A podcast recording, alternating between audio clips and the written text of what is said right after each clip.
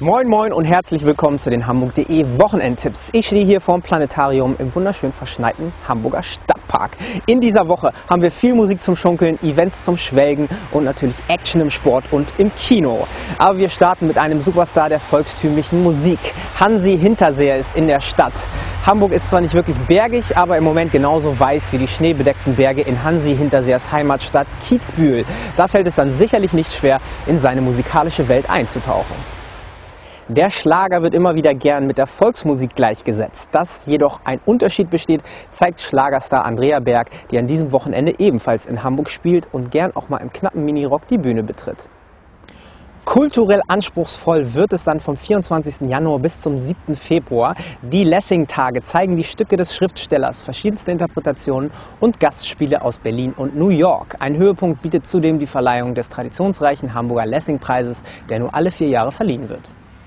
Entspannen darf man sich dann im Café Abstrait von Raphael Marionneau. Der in Hamburg lebende Franzose machte die Chillout-Musik bereits in den 90ern bekannt und auch im Winter klingen seine Sounds nach Beach Club. Das fünfjährige Jubiläum seiner Radioshow wird gebührend gefeiert am Freitag im Stage Club. Am Samstag um 13 Uhr geht es für die Kiezkicker gegen Alemannia Aachen. Der Aufstieg in die erste Liga ist für den FC St. Pauli in dieser Saison zu schaffen. Die Tabellenspitze nicht weit entfernt. Und auch bei Schnee weiß man, dass das Millantor-Stadion kocht.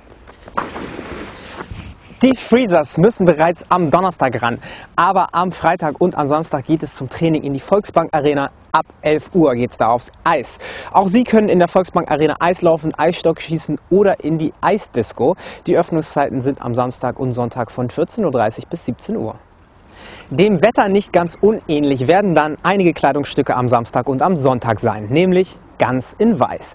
Die Hochzeitstagemesse ist zu Gast in Hamburg und bietet neben den Hochzeitskleidern jede Menge kulinarisches und Wedding Planner, die einem mit Rat und Tat zur Seite stehen. In dem Blockbuster Avatar gab es nur einige wenige, die ihre Körper durch Avatare steuern konnten. Im neuen Film mit Bruce Willis greifen gleich alle Menschen auf Avatare zurück. In allen Belangen des Lebens. Dass dabei auch was schiefgehen kann, zeigt unser Kinotipp der Woche. Surrogates, mein zweites Ich. Mit der Kraft ihrer Gedanken kontrollieren sie ihr Surrogate und schicken es in die reale Welt. Erleben Sie endlich das Leben, das Sie sich immer erträumt haben. Kein Risiko, keine Gefahr.